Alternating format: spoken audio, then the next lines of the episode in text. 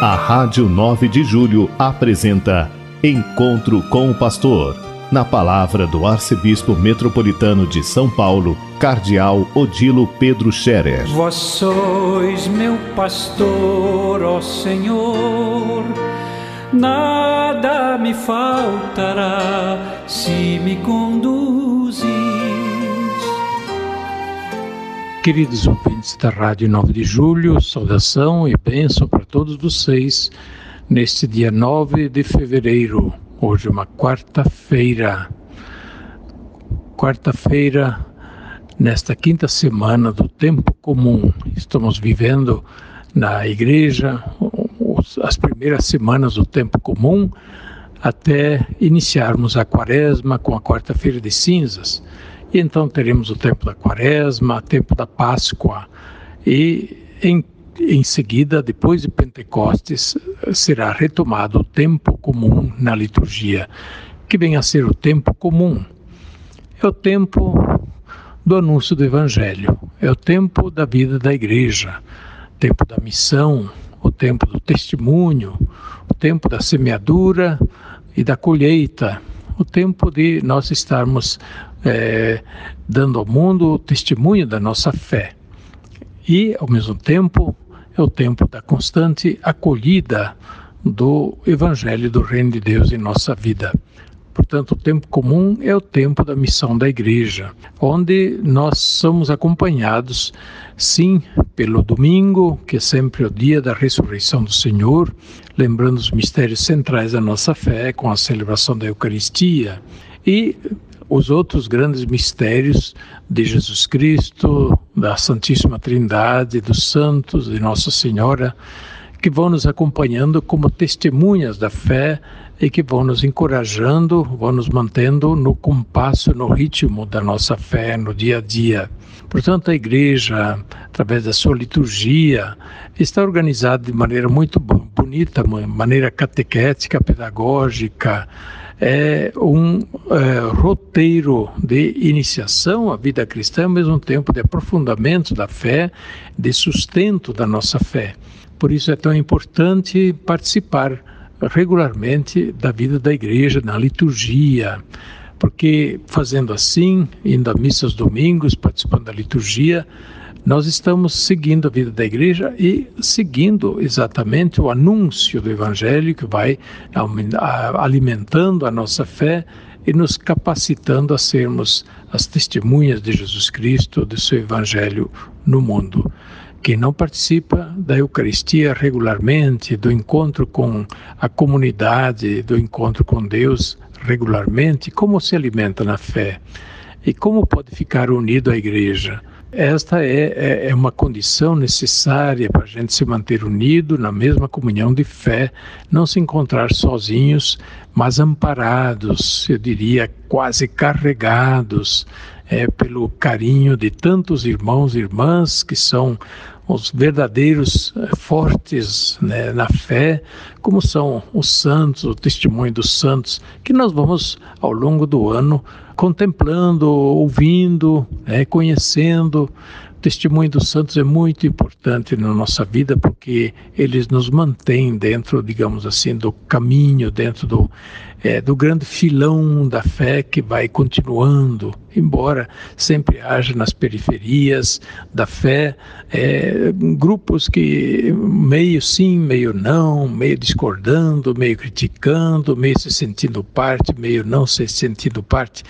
Porém, se nós estamos dentro da igreja, o povo de Deus é sustentado pela intercessão dos santos e testemunho dos santos, vai nos sustentando na nossa fé.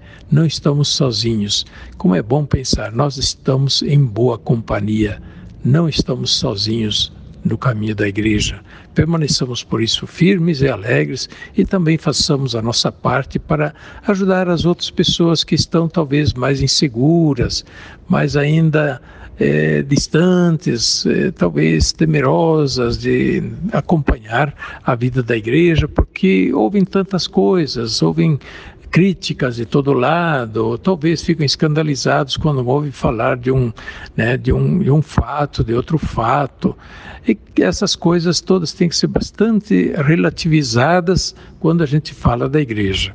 Eu recomendo a todos os que tiverem acesso ao jornal São Paulo da nossa arquidiocese que leiam meu artigo desta semana, onde falo exatamente sobre a Igreja Santa.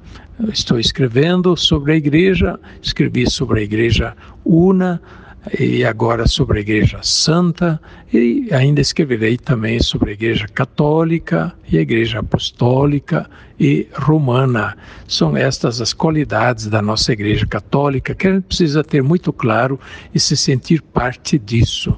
Nós somos esta igreja, não somos uma igreja diferente, esta é a nossa igreja, com aquilo que ela é, e sabendo bem que ela é santa, não porque simplesmente nós somos santos, não, porque Deus é santo, porque Jesus Cristo é santo, porque os santos é, são parte, eles são parte da igreja. Nós somos parte da igreja dos santos. Nós ainda não somos santos, eles são eles estão confirmados em santidade.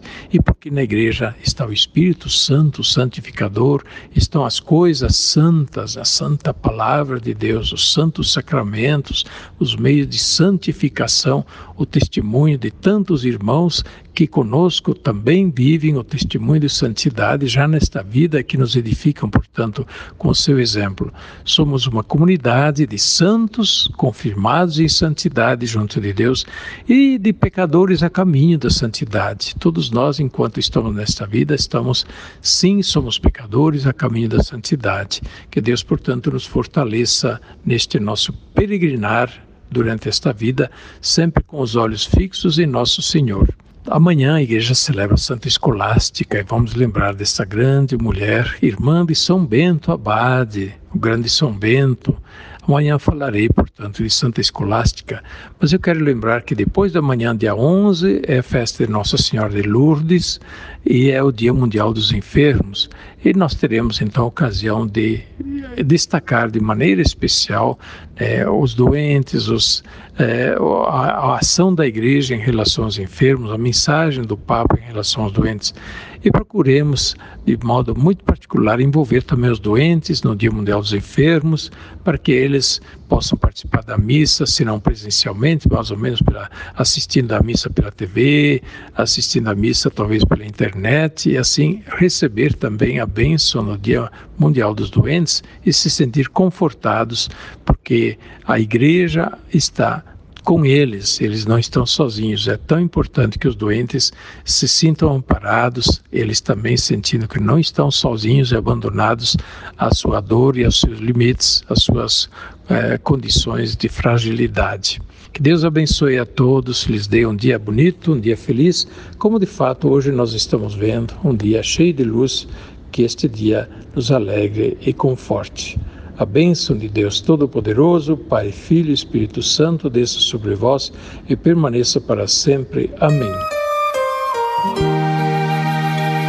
A Rádio 9 de Julho apresentou Encontro com o Pastor, na palavra do Arcebispo Metropolitano de São Paulo, Cardeal Odilo Pedro Scherer. Vós sois meu pastor, ó Senhor nada me faltará se me conduzir